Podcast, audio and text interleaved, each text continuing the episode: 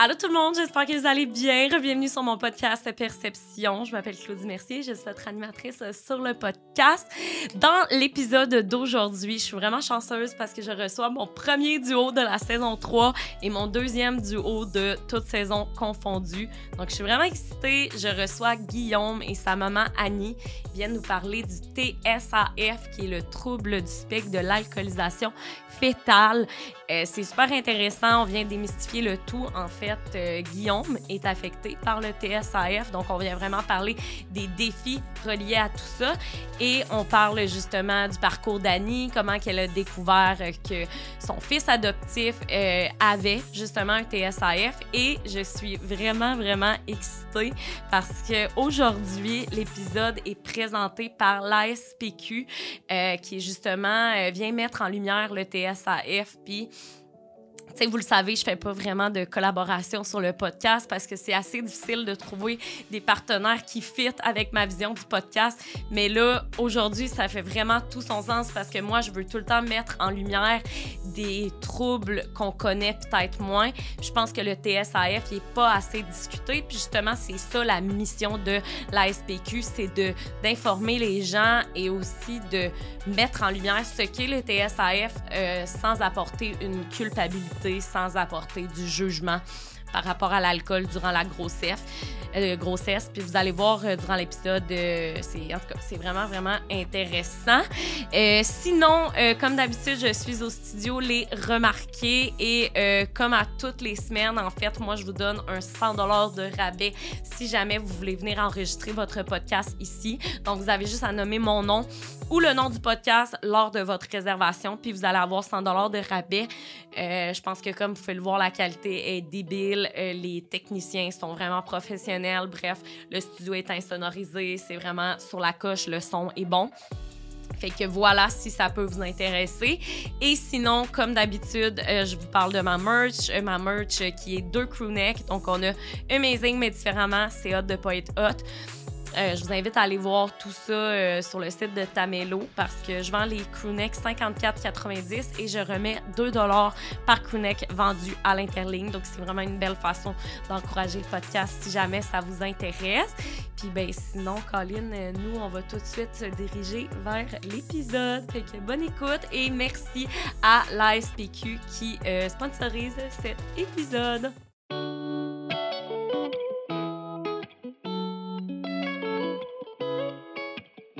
Allô Guillaume, allô Annie? Salut. Bonjour. Ça va bien? Oui. Oui.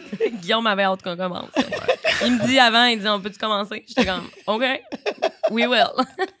Parfait. Euh, écoutez, ben merci beaucoup d'être sur mon podcast. Merci d'avoir accepté merci de, de, venir. nous avoir invités, puis merci à la SPQ d'avoir pensé à nous parce que Ben, c'est un sujet super important. Ben mon Dieu, tellement. Puis j'ai vraiment hâte euh, d'en parler avec vous deux. C'est très rare que je reçois un duo sur le podcast. Fait que je suis vraiment. euh, je pense que vous êtes mon deuxième duo à vie du podcast. Fait Excellent. que je suis bien contente de vous avoir. Euh, écoutez, avant qu'on embarque dans le vif du sujet, est-ce que vous pourriez me faire une petite description de vous, tu sais, dans le sens que vous faites dans la vie et tout?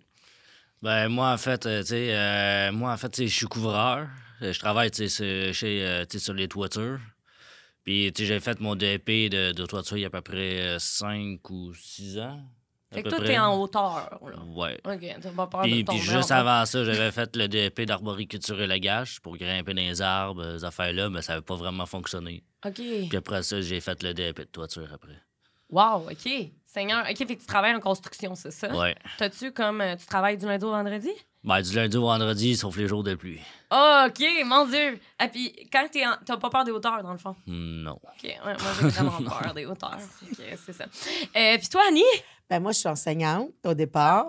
Je suis euh, depuis 30 ans maintenant. Euh, et euh, je suis famille d'accueil. Et je suis euh, directrice d'un OBNL qui s'appelle Safera, qui collabore d'ailleurs avec l'ASPQ. C'est quoi le. le... Safera, c'est euh, c'est pour euh, les ressources euh, de, en niveau du syndrome d'alcoolisation fétale à l'époque et les effets relatifs à l'alcool. Ça, c'était le premier. Maintenant, on a modifié ça pour justement pour parler de des tout de l'aspect comment qu'on peut soutenir, informer et collaborer. Puis en plus, on a modifié aussi sur euh, les effets, qu'est-ce que ça peut faire, puis comment qu'on intervient un coup que c'est fait. Wow. Ben là, c'est ça. Aujourd'hui, on vient parler du TSAF, qui est le trouble du spectre de l'alcoolisation fétale. Hey, c'est long à dire, hein? Oui. Eh, écoute, On en dit- d'autres mots, c'est quoi? On dit TSAF ou TSAF. TSAF, OK. TSAF, c'est un peu plus.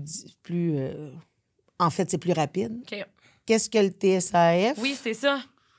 Ben là, en fait, euh, le TSAF, c'est quand que, la femme est enceinte puis qu'elle boit de l'alcool, ça va faire des traits, sûrement sur le visage, c'est physique ou psychologique. Exemple, avoir, de, la- avoir euh, de la misère en mathématiques. Le problème, de langage, c'est-à-dire euh, bégayer. euh, j'ai souvent bégayé quand j'étais au secondaire pour au primaire. Là, tu bégayes plus, là. À cette heure, à cette heure, cette heure, je peux arriver à quelque part puis partir une conversation puis ça va, là.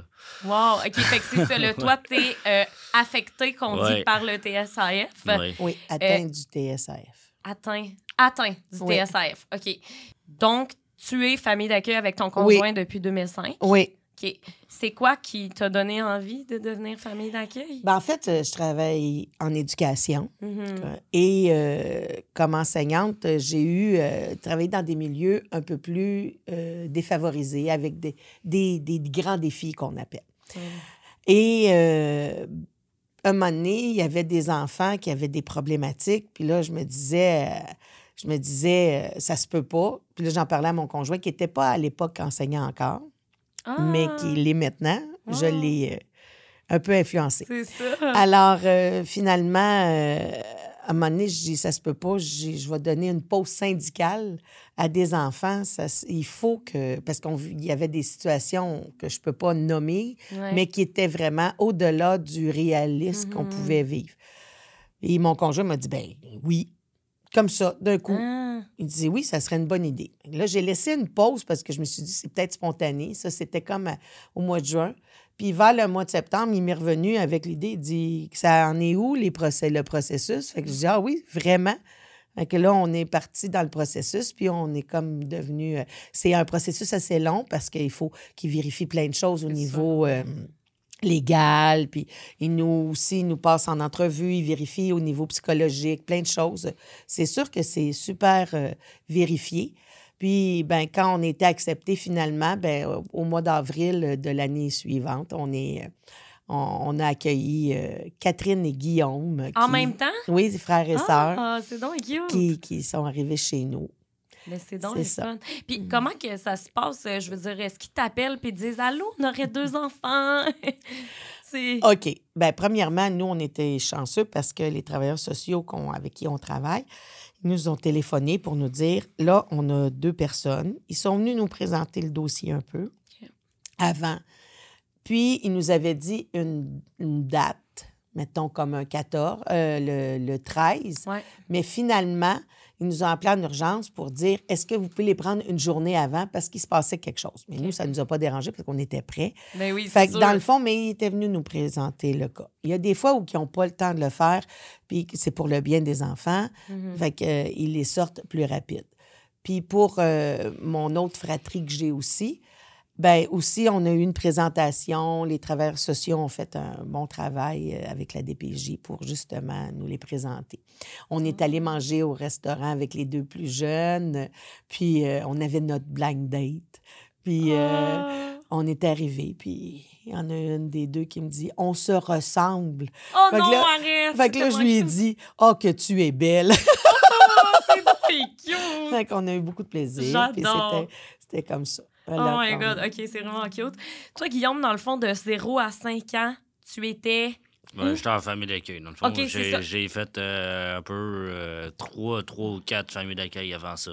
OK. Puis ensuite, ben, tu as été euh, placé euh, chez Annie. Ton papa, Marc-André. Marc-André. OK, c'est ça. Fait que dans le fond, euh, depuis 5 ans, tu es en famille d'accueil euh, chez tes parents. Ouais. Euh, comment, toi, ça se passait quand tu étais plus jeune? Tu sais, je veux dire, est-ce que tu te rappelles à 5 ans comment que... Tu sais, dans le sens, tu te rappelles-tu de ton enfance, tu sais? Ben, avant 5 ans, euh, à part, à part, à part euh, changer de famille d'accueil, pas vraiment, là. Je comprends. T'étais-tu... Quand t'es à- cinq ans. Oui, c'est ça. Quand t'es arrivé chez Annie et Marc-André, euh, qui sont tes parents, est-ce que est-ce que tu te sentais chez toi? Est-ce que tu étais content d'être là? Ouais, j'étais bien tannant. J'étais bien. T'étais pas si tannant que ça. Ben, en tout cas. ben, honnêtement, euh, tu sais- ils ont de la patience parce que sinon, euh, sinon ça aurait fait à peu près euh, comme les autres familles d'accueil, ils m'auraient changé sinon. Là. Oh, OK, c'est ça, parce que en tant que famille d'accueil, il y en a qui peuvent. Ben, en fait, quand ça fonctionne pas, on peut pas euh, obliger des gens à, à faire ça. sais, On fait ce qu'on peut, mais euh, c'est sûr que d'avoir une, euh, une expérience en éducation, puis d'être dans notre milieu, puis d'aller, de- d'avoir les enfants dans nos milieux scolaires, ça m'a permis de mieux les superviser, puis Mhm. mieux les soutenir, puis euh, faire en sorte que, que, que... Mais il y avait un bon fond. Ben Il y avait un bon fond parce que quand un enfant veut pas, parce qu'il y a trop de souffrance, il Mhm. veut pas. Mhm. Puis même s'il y a de la souffrance, puis qu'il veut, ben là, c'est là qu'on tend la main. Mais c'est comme ça. Si mes enfants avaient pas, je les appelle mes enfants parce que Ben c'est mes enfants. Ben On oui, dit toujours, il y a la maman de bedon, puis il y a la maman d'amour. Oui. Puis Oh, on est une famille d'amour. D'amour. Oh. Puis euh, si tu lui demandes c'est quoi notre chanson de famille à Guillaume, Une chance qu'on ça. De Jean-Pierre Ferland. Ouais. oui, C'est donc cute. parce que Jean-Pierre Ferland, il reste pas si loin de chez nous. Puis mon conjoint, il a été faire un travail chez eux à l'époque Ah! et euh, il avait été l'aider et euh, il nous a euh, autographié un, un, un- CD, un, Ouais. un boîtier et c'est marqué dessus à Catherine et Guillaume, mes voisins de Jean-Pierre Ferland. Oh, wow. C'est tellement cute. Oh, wow, j'adore. Puis là, dans le fond, en fait, c'est vous qui se sont rendus compte que Guillaume, il y avait peut-être. euh, C'était, ça a été c'est long. ça, c'est quoi le processus qui a mené à son diagnostic de TSAF? Ben, en fait, ce qui est arrivé, c'est que, bon, quand Guillaume et Catherine sont arrivés chez nous, Catherine, elle a redoublé sa deuxième année à la fin de l'année parce qu'ils sont arrivés au mois d'avril. Ouais. Euh, Guillaume, lui, il était à sa reprise de, de maternelle. Et là, il disait qu'il y avait peut-être un problème cognitif. Que là, moi, j'avais une, je tra- il était à mon école où je travaillais, puis j'ai une collègue qui était à la maternelle, et je lui ai dit, donne-moi le matériel, je vais le faire avec lui. J'ai découvert que Guillaume, il avait quand même une bonne mémoire pour apprendre la répétition, le par cœur. Puis en maternelle, hein, apprendre la lettre alphabétique, c'est tout Ouais. du par cœur et tout ça. Finalement, en deux mois, il a comme réussi sa maternelle. Ah! Fait- nice. Fait l'idée, c'est qu'il a voulu travailler. Ouais. Il a voulu le faire avec moi. On a embarqué ensemble dans ce beau bateau-là. Puis, ça a fait en sorte qu'il a réussi à continuer. Toute son primaire, il y a eu des hauts, des bas. Il était quand même capable de passer. Catherine, elle a des difficultés aussi. Euh, il y a des points qui sont plus affectés que Guillaume sur d'autres points. Ça varie d'un enfant à l'autre, d'une personne à l'autre. Et là, on est arrivé au bout de mes compétences professionnelles Mhm. parce que là, on était en rendu en- au secondaire. Et là, on se disait, ben voyons donc, c'est quoi là? On a tout mis en place, les affaires, les, les- les- le processus, tout ce qu'on fait comme d'habitude pour que ça fonctionne, et ça ne fonctionne pas. Là, oui, malheureusement, la DPJ ne peut pas payer tout toujours et c'est long à attendre pour avoir euh, un neuropsychologue. Que moi, j'ai décidé d'aller au privé, de le payer pour, pour savoir c'est quoi qu'il y avait pour les aider pour leur vie, là, parce que c'était pour leur avenir. Oui. Qu'on est allé là. Et, mais avant, il faut que je dise aussi que j'avais. Le plus important que ça a fait, c'est que, bon, je suis enseignante, je suis allée dans un colloque et il y avait Jean-François Chicoine qui était là. Et il nous a parlé de l'attachement. Parce qu'à la DPJ, il nous parle aussi souvent de l'attachement. C'est difficile de s'attacher quand on était rejeté ou abandonné. ben oui. ou tout- bon, quoi que ce soit. Et là, moi, je voulais aller à cette conférence-là. Je suis allée. Et à un moment donné, il nous a parlé un petit peu du SAF à l'époque. Parce qu'à l'époque, on appelait ça le syndrome d'alcoolisation fétale. Ah, OK. Donc, on appelait ça le syndrome d'alcoolisation fétale. Et là, j'étais avec une collègue qui connaît mes enfants. Et là, j'ai les larmes qui coulent parce que je viens de réaliser que Peut-être c'est ça. peut-être c'est ça. OK. Wow. Et là, je suis allée pour un processus assez long. On a fini par aller voir un neuropsy. On a eu la chance de rencontrer Jean-François Chicoine. Puis oui, c'était officialisé euh, le trouble du spectre de l'alcoolisation fétale. Parce que là, ça avait changé pour le. TSAF à ce moment-là? Non, pas encore. C'est? Ça fait. Ben, en fait, on parlait un peu des deux.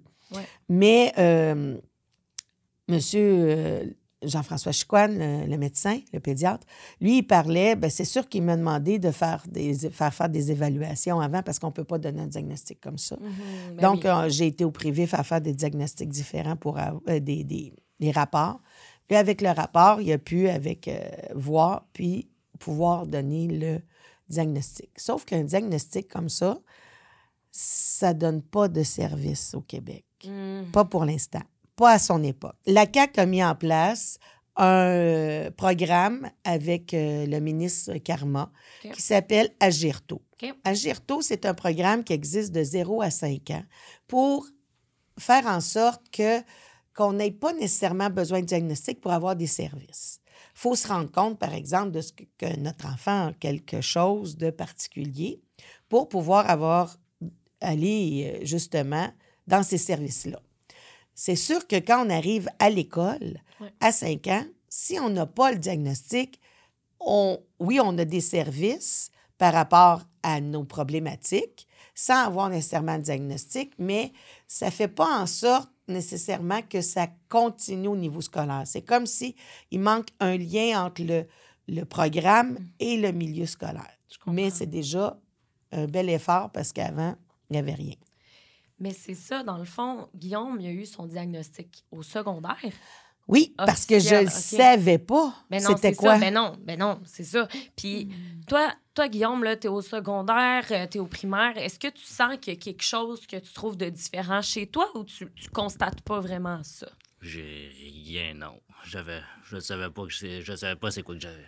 Tu, tu- fait que dans le fond, toi, tu, tu continuais d'aller à l'école, puis t'étais juste comme j'ai peut-être des petites difficultés, mais sans plus. Tout est comme. C'est ça. J'avais, j'avais, j'avais pas mal de, de, de difficultés en pas mal d'affaires, disons. là. C'est Mais- quoi pour. Ah oui, ben. Tu faisais aussi intimider. Ah, pour vrai? Ouais, parce que je bégayais. Puis... Oh my God! Puis c'est ça qui arrive, hein? C'est que quand t'es jeune puis que t'es un enfant ou un ado, t'es tellement pas conscient de l'autre personne, tu sais. Dans le sens, Guillaume, toi, tu bégayais, mais c'était pas de ta faute, là. Je veux dire, c'est juste le TSAF qui fait, qui fait ça. Puis c'est pour ça qu'on en parle aujourd'hui. C'est Mm.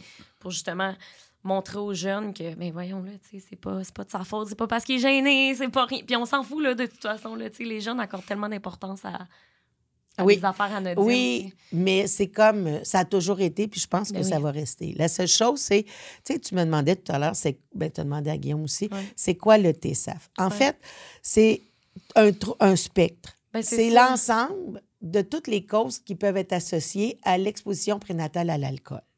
Ce qui veut dire que une personne peut être atteinte différemment d'un autre pour plusieurs facteurs. Mais la cause principale, c'est la consommation d'alcool. Un verre d'alcool s'en va directement au fœtus. Il n'y a pas de filtre. Mm. Il n'est pas filtré. Et ça dure plus longtemps au fœtus. Donc, il peut être alcoolisé et il- le maximum qu'il peut avoir de, de- de- En fait, c'est même pas vrai. Il n'y a aucune consommation d'alcool qui est recommandée, Non. autant par euh, tous les gouvernements et tout ça. Sauf que quand on arrive à quatre consommations d'une même shot, je pourrais dire ça comme Ouais, ça, ouais. ou un, un big drink, un drink drink, Ah, OK, là, oui, oui, oui. ben, euh, ça, c'est. Il est intoxiqué. À la seconde où Ou un on en verre prend- d'alcool. Mais en fait, quand on en prend plusieurs, là, Oui. tu sais, quand- c'est sûr que quand tu prends de l'alcool, de toute façon, c'est un tératogène. Un tératogène, l'alcool, ça veut dire que ça, ça l'enlève l'oxygène euh, dans les cellules. OK? Mm. Ben, en fait, je pense que c'est un peu pour ça que quand on prend un verre, qu'on devient feeling, c'est Mhm. peut-être parce qu'au cerveau, on a un peu un moins d'oxygène. Ah, C'est super intéressant, ça. Dans le f- mais je suis pas certaine de ça. Mais par contre, je sais que ça enlève euh, l'oxygène puis que ça détruit les synapses euh, des cellules, les, cellules du cerveau. Ouais. La, s- la- la- la neurone est accrochée après une synapse. C'est comme une petite...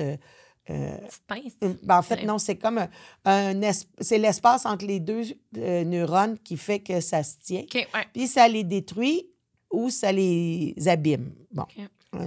Ça peut faire ça, mais ça peut faire ça tout au long de la grossesse. Puis, puis ça va atteindre les différentes parties du corps, dépendamment de le- du moment de la, la, la formation.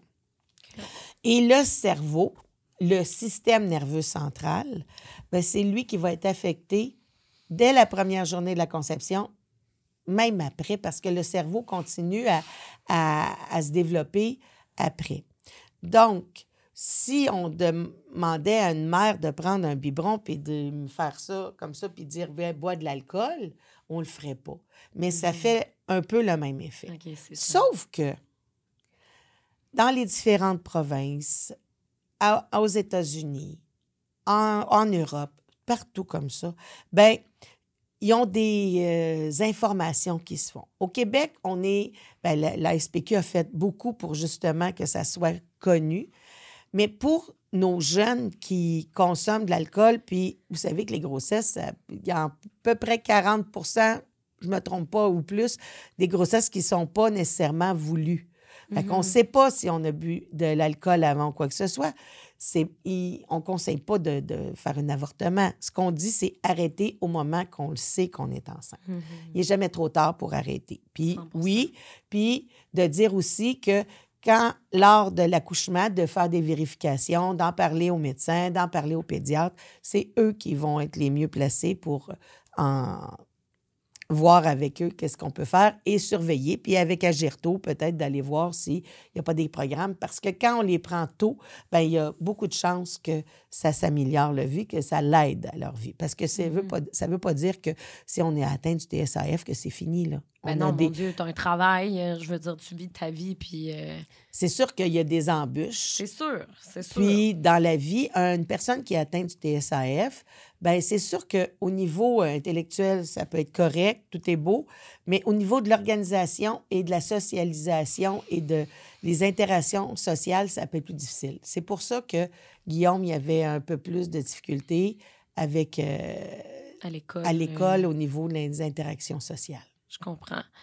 Donc, il n'y a pas vraiment de, de quantité d'alcool Aucune. nécessaire à- qui va faire en sorte que ça va amener le TSAF. Comme tu pas. dis- Ben, c'est sûr que moi, je ne suis pas médecin. Ben non, c'est ça, on n'est pas professionnel. Mais on n'est pas médecin. Mais je sais que quand tu prends à chaque fois, à chaque fois une consommation, une fois par semaine ou quoi que ce soit, ben c'est sûr que les risques augmentent sûr. énormément. Ouais. Puis on ne joue pas à la roulette russe avec ça. Mais là, je reviens avec le fait de dire que là, on, met tout, on parle tout ça, on focus sur la femme. Et non, Mm. c'est pas ça. Moi, je vais vous poser une question. Est-ce que tu as déjà été dans un shower? Ben oui. OK. Qu'est-ce que tu as bu? Ben c'est sûr, de l'alcool. euh, OK. Puis la maman, elle n'a pas bu d'alcool? Non. Non. Mais l'entourage autour, Ah oui, oui, c'est sûr, ça aide pas, là.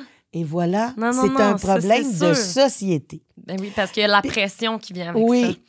Puis, ah, tu peux en prendre juste un petit verre, c'est pas grave, j'en ai pris moi aussi, puis mon enfant est correct. Ou, Ouais. euh, c'est pas grave, c'est juste un verre une fois de temps en temps. Mhm. Fait dans le fond, la femme qui est enceinte, elle, elle a besoin de soutien. Elle a besoin d'être, d'être au courant de ce que ça fait, que ça peut causer, mais c'est pas juste elle. C'est la société tout le tour. Parce que quand on est enceinte, les hormones, des fois, ils jouent des tours. Puis on a besoin d'être euh, d'affectif, on a besoin d'être entouré. Et le fait de, que l'entourage euh, soutient pas au niveau de la consommation d'alcool, puis même notre société, hein, un patron qui dit euh, un 5 à 7, on a eu un gros contrat, prends un verre de champagne, c'est pas grave, c'est juste pour un verre. C'est ça. Tout ça, contextuellement, si la société savait qu'est-ce que ça fait, l'alcool, durant la grossesse, ben c'est sûr qu'il y aurait moins de personnes. Puis en plus, de nos jours, il y a, il y a beaucoup, beaucoup, beaucoup de mocktails super, des recettes qui sortent, c'est super bon. Définitivement. Et l'idée de faire un shower juste avec des mocktails, chacun arrive avec les mocktails, puis tout le monde y goûte. Le, le party va pogner pareil parce qu'on va goûter, puis c'est pas. euh, Ben oui, puis tu sais, si, mettons, cette, euh, cette femme-là qui est enceinte se fait dire, mettons, par sa propre mère ou par sa meilleure Oui. amie, Hey, moi, j'étais enceinte, écoute, j'ai bu des petits verres de vin ici et là, il n'est rien arrivé. C'est sûr qu'elle, elle va être influencée, puis elle va être comme, ah, ben, si c'est pas arrivé à ma mère puis à ma meilleure amie, pourquoi moi, ça m'arriverait, tu sais? Oui, puis je vais aller aussi au-delà de ça. ça.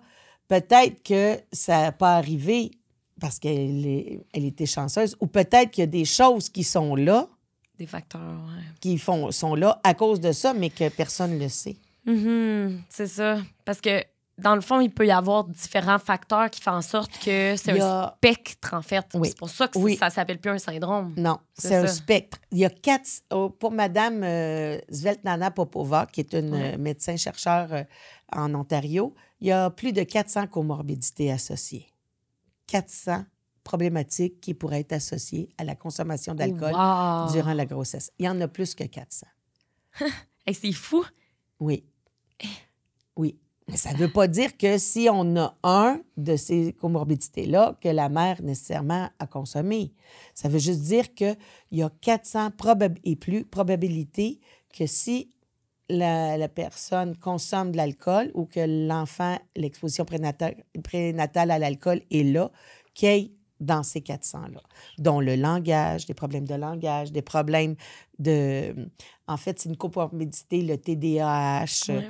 la dyslexie, la dys- dysorthographie, Donc, il y a dyscalculie. plein de, de, de troubles qui vont venir, euh, qui vont être connectés un Impact. peu au TSAF, qui Ouais. impactent, en fait. Ouais. C'est ça.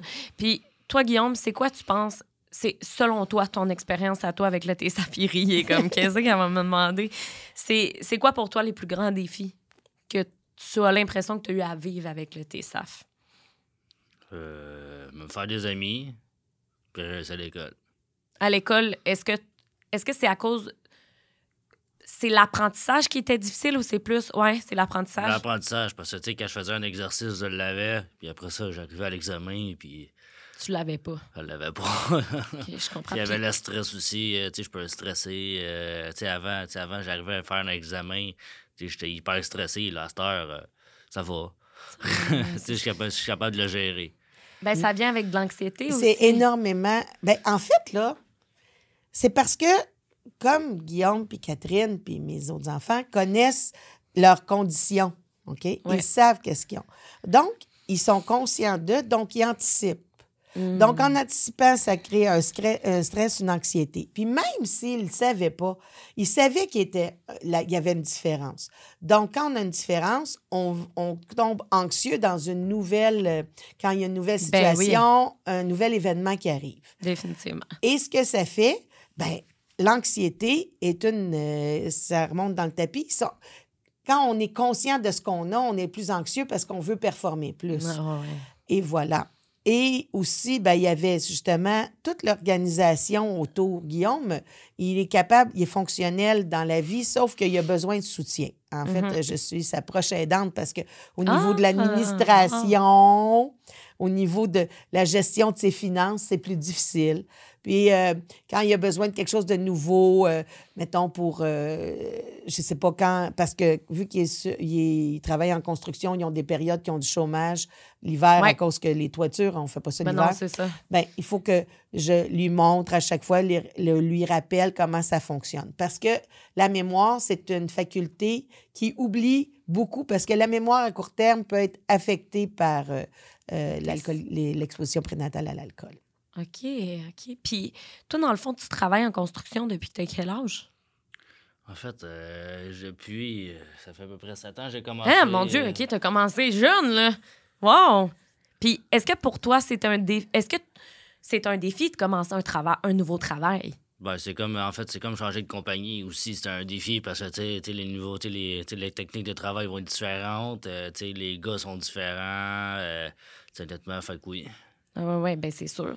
Puis, est-ce que pour toi, maintenant que tu sais que tu as un TSAF, est-ce que les relations amicales slash les relations amoureuses sont plus facile pour toi ou tu dirais que tu as encore des petites Ben, difficultés? tu, tu parlais, euh, ça dépend. Parce que tu parlais à une fille, ben là, euh, tu ça, ça a tout le temps été un peu plus, tu sais, un peu plus dur. ben, tandis que, tu parler, tandis que parler, euh, tu à un gars ou, tu ou changer de compagnie, tu sais, euh, honnêtement, tu ça, je m'habitue quand même assez vite, là. OK, parce que maintenant, tu sais c'est quoi. C'est tu ça. n'as plus à faire face à l'inconnu, face à ça. C'est ça. Euh, là, dans le fond, tu, ben, tu restes chez tes parents adoptifs. Est-ce qu'il y aurait une possibilité que tu vives en appartement? Oui. Ben oui, c'est- est-ce que tu- t'as-tu hâte? quand même assez, oui. Mais toi, Annie, tu resterais sa prochaine aidante. Ben, en fait, l'idée, c'est que euh, ben, il y a toujours besoin d'un soutien pour justement vérifier. Garde, Guillaume, là, tes plaques sont dues, il faut que tu les payes. Faut, parce que la mémoire, c'est sûr que euh, c'est un motus operandi. Il fonctionne souvent par mimétisme. Donc, ils reproduisent euh, qu'est-ce qu'on on fait. Puis, Ouais. il y a des gens qui c'est plus difficile. Puis, il y en a, comme Guillaume, ils sont, on- sont moins euh, affectés pour euh, différentes euh, problématiques. Sauf qu'il y en a que non. Il y en a que ils pourront jamais travailler, ils pourront jamais euh, être autonomes. Mm. Ils doivent être, puis ils doivent être tout, le- tout le temps accompagnés. Ouais.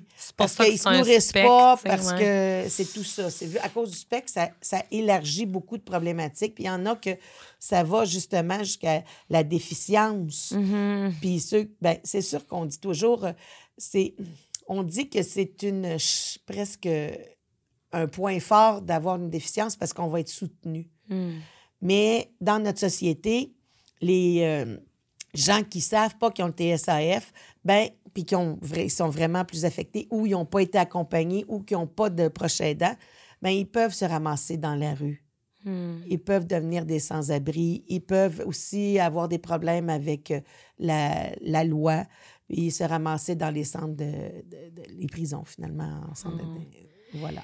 J'ai une question peut-être un peu plus euh, médicale. Je ne sais pas si tu vas pouvoir y répondre. Est-ce que quand tu as un TSAF, tu es plus porté à devenir dépendant à l'alcool?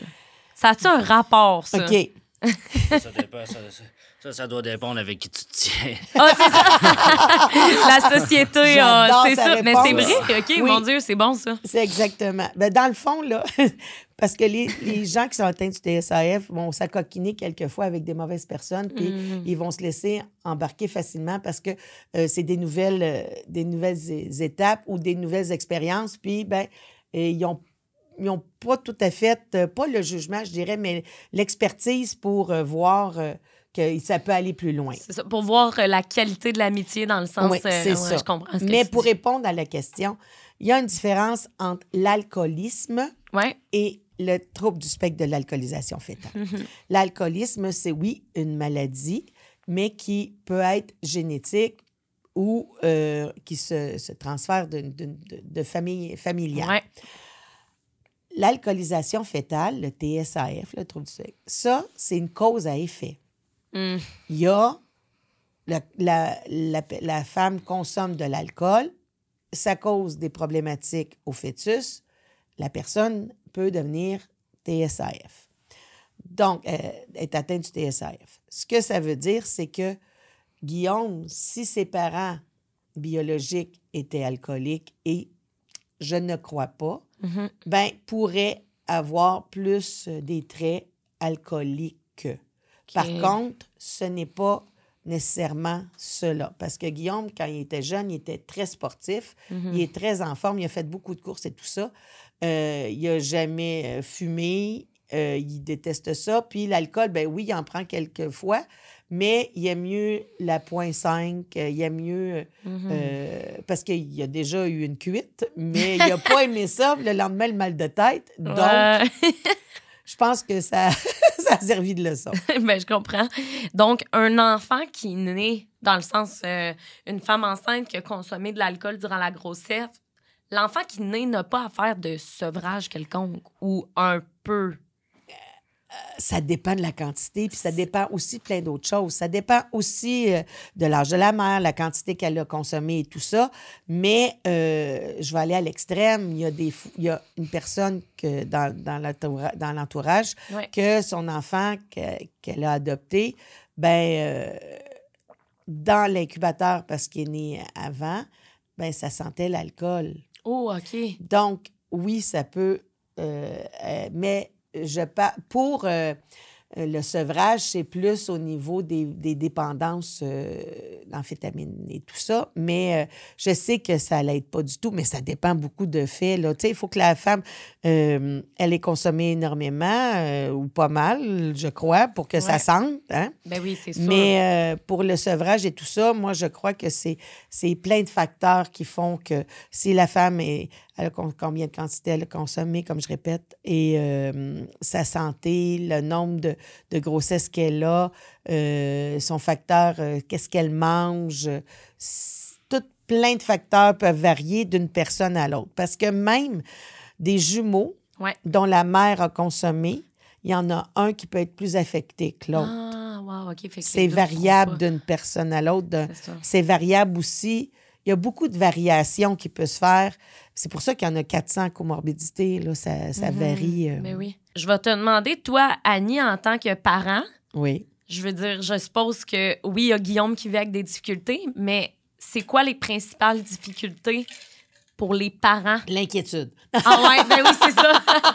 c'est pas je ris, mais c'est pas drôle. non, ben oui, Mais mais il vaut mieux en rire oui, c'est l'inquiétude. Parce que, un, je suis là présentement, mais oui, on essaie de l'amener à, à, ben, si pour faire tes impôts, il va falloir que tu vois une comptable. Là, Mhm. on, on l'installe, les, les pions.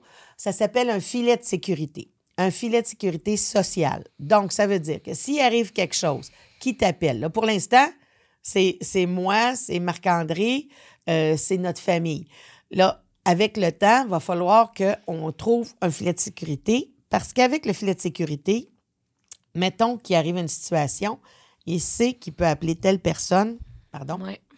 il peut appeler telle personne ou telle personne pour justement le soutenir. Mhm. Parce que ça ne veut pas dire que même si on est dit quand on est plus jeune, fais pas ça parce qu'il peut arriver ça, ça ne veut pas dire qu'il ne va pas le faire pareil. Ouais, ben non. Ben non, Maintenant, l'idée, c'est que on, on arrive avec le filet de sécurité, puis on ne dit pas fais pas ça. On dit si, si tu fais telle situation, même si c'est pas supposé, ou si tu y arrive telle situation, tu dois téléphoner. Fait qu'on répète, on répète, on répète, parce que la plus grande tâche d'une personne, personne aidante ou d'un parent d'une personne qui est atteinte du TSAF, c'est la répétition. On n'arrête pas de répéter parce que on, y a, c'est difficile de se rappeler. La mémoire, comme Oui. tu disais, peut être affectée d'une personne à Oui, l'autre. puis euh, Guillaume puis Catherine conduisent, mais ils ont besoin d'un GPS, c'est leur meilleur ami. Ah, j'ai besoin d'un GPS aussi. oui, mais ça veut pas dire que... moi, non, mais moi, j'ai aucune, euh, j'ai aucune connaissance euh, en orientation. Sauf, que, sauf que quand quelqu'un est atteint du TSAF, il y a des chances aussi que ce soit... Ben- mais ça comme c'est bien comme que tu donnes comme exemple, ça ne veut pas dire que euh, ta mère a consommé de l'alcool puis tu as tel problème. 400 comorbidités, comme j'ai dit tout à l'heure, ça ne veut pas dire que c'est à cause de l'alcool. Faut pas toujours stigmatiser. Exact. Oublions ça, la stigmatisation. Là, hein. Je l'ai bien dit tout à l'heure. Mhm. Euh, on s'entend que notre société, avec la SPQ qui ont fait leur sondage euh, avec les G, qui disent qu'il y a pratiquement 50% Oui, c'est ça. Des femmes qui sont pas au courant de c'est quoi, je pense, le TSAF. Mais pas juste les femmes, la société. la société. Et euh, il y a aussi, euh, je ne sais plus quoi, je pense, c'est près de 40 c'est 48% 50% des femmes qui se sont pas faites questionner pendant leur grossesse sur leur consommation d'alcool par un spécialiste de la santé. Ouais. Et là, Mais est-ce que, tu, est-ce que tu penses que c'est parce que c'est tabou de parler de ça? Comment tu vois, en fait, toi, l'alcool durant la grossesse? Toi, Annie, qui a Guillaume et Catherine qui sont affectés par le TSAF, comment tu vois ça? Une je vais y aller comme qui consomme de l'alcool. Oui, moi, j'en consomme de l'alcool, là. C'est pas ça. Mais euh, l'idée, c'est que. OK. Première chose, il y a le côté euh, information. Mhm. Aujourd'hui, une femme qui fume pendant qu'elle est enceinte, tout le monde la regarde avec des yeux parce qu'on est tous au courant. C'est vrai. Si la société québécoise était au courant de ce que ça peut faire comme problématique, ben c'est sûr que le patron offrirait pas l'alcool à son employé pour fêter. Mhm. C'est sûr que les gens autour de la personne qui est enceinte l'accompagneraient si elle avait des problèmes graves de consommation d'alcool ou si il l'influencerait pas à prendre un petit verre quand on fait une sortie entre filles pour fêter ou un shower ou quoi que ce soit. Donc, l'idée de, de, de, de- que la société a besoin d'être informée, Mm. ce que la SPQ fait avec toi aujourd'hui, avec nous, ben c'est déjà énorme. Parce que ce qui serait bien, c'est que dans les écoles, là, je vais parler un peu comme prof, mais dans les écoles, qui est dans les cours au secondaire, parce qu'en secondaire 3, il y a une période où il parle de sexualité plus. Ben, dans le côté sexualité, il pourrait aussi parler de, justement, il parle de la de- grossesse et tout ça, les ça. impacts de l'alcoolisation fétale. C'est ça. Et euh, voilà. Ben, c'est parce qu'on peut pas. C'est ça qui arrive, c'est qu'avec ce podcast-là, là, le but, c'est tellement pas de. De faire Culpabiliser, culpa- non. C'est ça. On veut pas culpabiliser les femmes qui ont consommé de l'alcool durant la grossesse. Ça savait parce que pas. Ils savaient pas exactement. Puis, tu sais, mettons, quand tu sais pas les risques qui viennent avec ça, tu peux pas blâmer Non. une femme de ça. Voilà. Fait Moi, je suis parfaitement d'accord avec toi. Je me dis toujours, quand on n'est pas au courant d'une situation, on ne peut pas être blâmé. Quand on le sait, là, on prend des risques et là, ça devient moins agréable. Mais oui, les femmes ont le droit à leur corps, ils décident de eux. Moi, je dis toujours, quand on est enceinte, on est un peu en prêt de notre corps aussi, parce qu'on est en train de créer un être euh, Mm. qui va avoir besoin de toutes les capacités pour passer au travers notre société Mhm. et bien vivre. Et je pense que c'est tout ce que les femmes veulent aussi. Donc, que c'est pas une question de femmes, c'est pas un problème féminin, c'est un problème de société.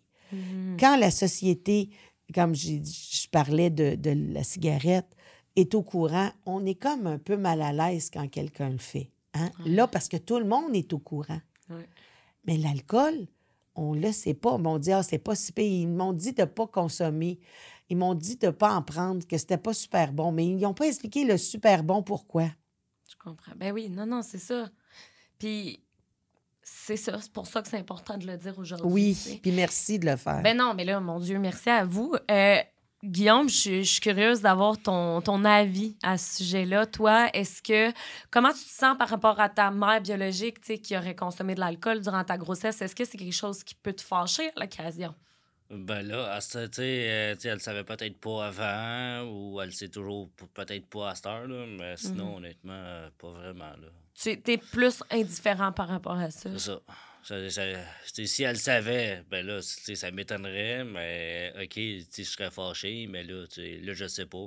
Honnêtement, euh, Non, je comprends, tu sais. Puis. Puis toi, si tu avais une blonde qui, qui, qui est enceinte puis qu'elle elle attendait un enfant, est-ce que tu qu'est-ce que tu ferais pour justement la soutenir? C'est vraiment j'en bien. bois pas. Je- J'en bois, j'en bois déjà pas, fait que disons que... Oui, mais admettons qu'elle voudrait. Qu'est-ce que tu dirais aux conjoints, aux chums, pour euh, que leur femme, quand elle est enceinte, de ne pas consommer? Mais Ben oui. Qu'est-ce que tu ferais, tu leur dirais de faire à tes chums? Ben, de pas consommer. De pas consommer pour aider Parce que, la blonde parce aussi. C'est ça, parce que, tu sais, déjà, c'est dans la compagnie que, là, tu sais, que je suis. Ouais. Honnêtement, euh, l'équipe que j'ai, il y a peut-être deux ou trois qui, qui, euh, qui boivent de l'alcool. Sinon, sinon tu sais, sur 11 gars.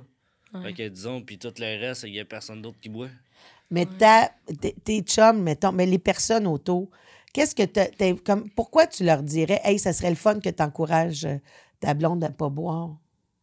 Parce que c'est pas bon. Pourquoi c'est pas bon? Tu finis avec tes questions. Vas-y! C'est pas toi qui poses les questions, c'est elle. Mais non, mais, mais tu sais, dans le sens que toi, ça te ferait-tu de quoi de voir un de tes amis, mettons, Ben, qui euh, boit de l'alcool pendant que sa femme ou sa blonde est enceinte? Ben, tu sais, pour moi, tu sais, euh, je pourrais l'encourager, à ne pas en boire. Mhm. Tu sais, euh, pour qu'il encourage euh, sa blonde à ne pas en boire aussi. Ben oui. sinon, honnêtement, euh, tu sais, moi, plus tard, si ma femme, ma blonde elle, est enceinte, ben là, tu j'en boirais pas. Pour l'aider. C'est ça, tu sais, pour, euh, tu sais, pour l'encourager. T'as-tu- euh, comment je pourrais dire ça?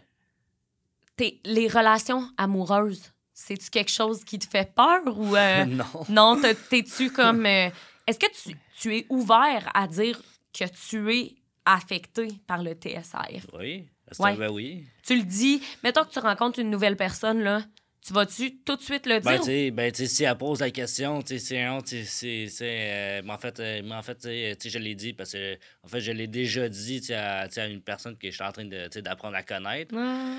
tu sais, que, en fréquentation, euh, tu sais, que je m'en allais faire déjà, tu sais, tu m'en allais déjà faire un podcast, sur un syndrome que j'ai, puis après ça, j'ai dit, elle m'a demandé lequel, Euh, tu sais, le, tu sais, le, le TSAF, puis après ça, t'es allé voir sur Internet. Ah, fait qu'elle Fait voulait voir c'est quoi. Fait que, fait que là, dans le fond, tu sais, elle sait déjà c'est quoi. Puis elle sait déjà, je m'en allais Puis faire ton podcast. ancienne conjointe, ton ancienne blonde, elle l'a su. Ouais, il elle était comme deux aussi. ans avec elle. Il y en a des conjoints, des, des conjointes. Mais Ben, c'est c'est toi qui as dit. Oui, mais parce que, parce que tu m'as demandé de Les lui mères, dire. hein? C'est Ouais. toi qui m'as demandé de lui dire. Mais là, mais là, mais là à ça, tu sais, disons que là, euh, là, là, je peux le dire comme ça. T'as plus de gêne. C'est ça. C'est ça, tu sais, parce qu'au Tu sais, je suis second. pogné avec, que, tu sais, je peux pas l'ôter, tu sais, je suis pogné avec ça, fait que Je comprends. c'est pour, pourquoi être gêné à cette Ben non, je comprends à 100 puis tu fais bien de penser comme ça. Euh, pour, euh, tu sais, tu disais tantôt que tu voulais peut-être bientôt t'en aller en appartement, tu sais. Est-ce que tu aimerais ça, justement, vivre proche de, de tes parents, tu sais, dans le sens, c'est-tu important pour toi d'être à, côté d'eux, de vivre proche d'eux? Euh, honnêtement, j'aimerais ça. Bon, peut-être pas dans une onde, euh, peut-être pas dans une zone inondable. Parce que c'est ça. Ils sont dans une zone inondable, là, en ce moment, c'est pour ça. Mais sinon, euh, ben là, si j'avais soit pensé peut-être Joliette ou Repentigny. Parce que, la compagnie pour laquelle je travaille est à Repentigny. Fait que dans le fond, j'aimerais ça être le plus proche possible euh, de la, la compagnie. Ouais. C'est de la shop. Puis quand que t'as un, quand que t'as un travail, là, est-ce que tu es obligé de le dire ou c'est pas Ben vraiment non, nécessaire? Mais euh, Guillaume, je pense qu'il en parle un peu parce qu'il a déjà dit à un de ses boss, je pense. euh, Mon ancien boss, Oui. mon ancien boss, euh, tu sais, tu sais, il y avait un collègue de travail que- qu'on connaissait. Ça faisait longtemps qu'on connaissait, puis, euh, puis Annie, puis moi, qu'on, on lui avait dit c'était quoi les problèmes. Ouais. Qu'il fallait, tu sais, que ça me prenait plus de temps à apprendre, d'assimiler, qu'il fallait qu'il répète. Ben Tu sais, oui. non, tu sais, non, tu sais, il me demande trois choses. Je vais faire les deux, je vais faire les deux premières, mais la troisième. Tu euh, t'en rappelles plus, là. Fuck off. je, Ouais. sais, je m'en souviendrai plus, puis je vais aller faire autre chose. Alors ça, Guillaume, on t'a demandé ça. Ah, ouais. Ouais. Ah, ben là, je vais aller le faire. Mais est-ce que. Ben, c'est- bon, puis. Est-ce que tu as déjà ressenti de la pression de la part de tes coéquipiers ou de la part de tes collègues qui te disaient Voyons, pourquoi tu sais, tu comprends pas ou pourquoi? Quand- euh, oui, oui, parce qu'ils ne savaient pas c'est quoi que j'avais. Mais maintenant, ils sont mais, plus mais, conciliants. mais quand je, mais quand je parlais, mais quand je l'ai dit à mon ancien boss, voilà, tu sais, tu sais, il l'a su. Puis après ça, tu sais, après ça, il a parlé au gars. Soyez plus, soyez plus vigilant avec, soyez plus patient. Montrez-y. Tu sais, même si c'est 3, 4, 5 fois, on s'en fout. Montrez-y. Oui, vraiment. Puis, est-ce que ton anxiété va mieux aujourd'hui? Oh oui. Ouais? oh oui. Ah, je Oui. comprends, l'anxiété, c'est pas, euh, oui. pas quelque chose de facile à vivre, tu sais.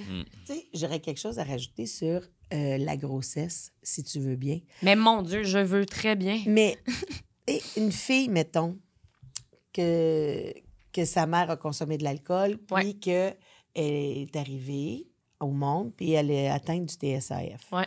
Si elle ne boit pas d'alcool pendant sa grossesse, elle ne donnera pas le TSAF Mais non. à son enfant. Je comprends. Ah, c'est ça, c'est pas. euh, Non, c'est pas lié. C'est pas génétique, C'est cause à effet.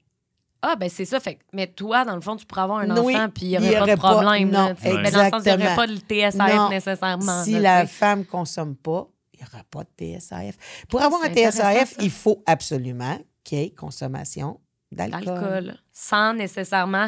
Il n'y a pas de quantité, comme Ben, tu disais. Mais dit. encore là, on le sait pas assez. Non, mais dans le fond, là, l'idée de ne pas consommer d'alcool. Enceinte, on boit sans alcool. C'est ce que, c'est ce que la SPQ euh, dit. Dit. comme slogan et c'est très bon. C'est exactement ça. Puis, euh, on peut rajouter les mocktails. On peut, il y a plein, il y a des boissons non alcoolisées maintenant à 0 Il faut vraiment faire attention Ouais. parce qu'il y a 0,5% Puis, c'est quand même une quantité d'alcool, vous allez me dire, peut-être pas suffisante, mais on ne sait pas. Donc, il y en a vraiment des boissons sans alcool, des bières sans alcool à 0 Ah, puis ils sont bonnes, hein? Puis ils sont bonnes. Hey, moi, je, ben, moi, des fois, je priorise les mocktails juste parce que je fais des mois sans alcool et tout. Les atypiques, je sais pas si tu Oui, connais. ben oui. Moi, j'adore le- leur gin tonic. Moi aussi. Pas vraiment du gin, là, Non, mais non, genre, mais je l'aime ça vraiment. goûte, oui, ça goûte, pour vrai.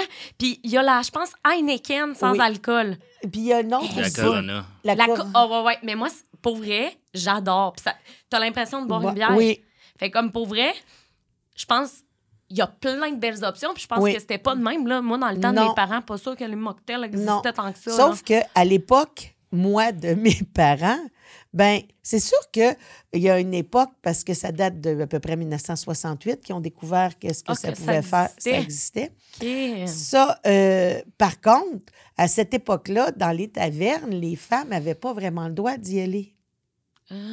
Fait que c'est toute une époque, c'est tout historique aussi, hein? Parce que parce qu'il y, a des- il y a une époque aussi que, euh, à- dans le temps des Romains, tout ça, ils disaient de- aux femmes de ne pas consommer de l'alcool Hmm. parce que ça faisait des enfants mal formés. Et Ah oui, puis là, ça. dans ce temps-là, ils devaient penser là, que oui, c'était lié au oui, oui, voilà. Non, mais- et tout ça. Mais l'alcool, c'était pas.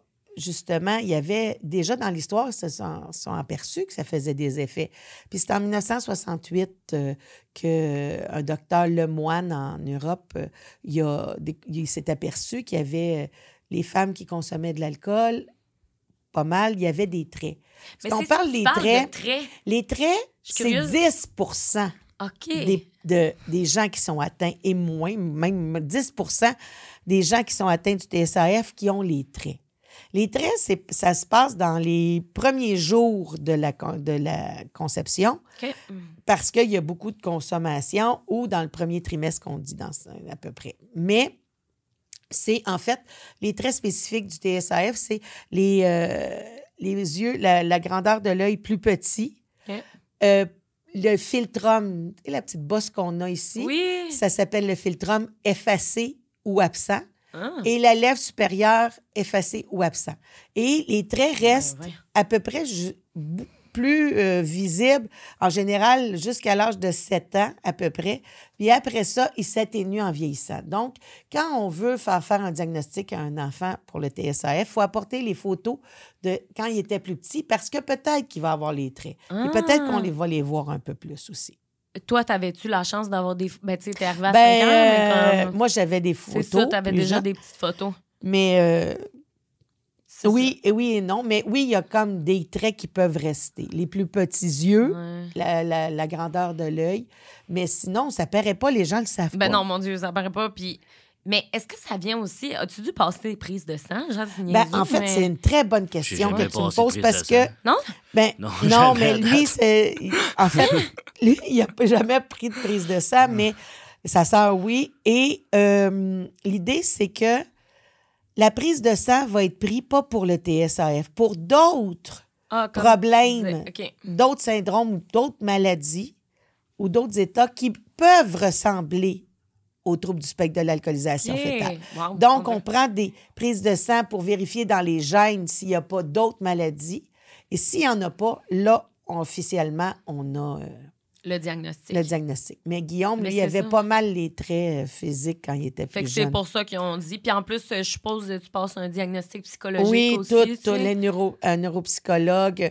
Tu as plein. Ça prend une, une table multidisciplinaire pour euh, Mhm. poser un diagnostic. Puis il faut avoir. Il y a les lignes directrices canadiennes qui existent, qu'on peut aller euh, taper sur euh, Internet pour euh, justement voir c'est quoi les traits, c'est quoi le chemin pour vérifier, voir s'il y a consommation il y a eu consommation d'alcool, euh, les, différentes problématiques qui peuvent être traitées et pour le chemin pour se rendre au diagnostic. Qui sont là les lignes Ah, mais c'est directrices. quand même intéressant. Puis là, euh, tu conduis.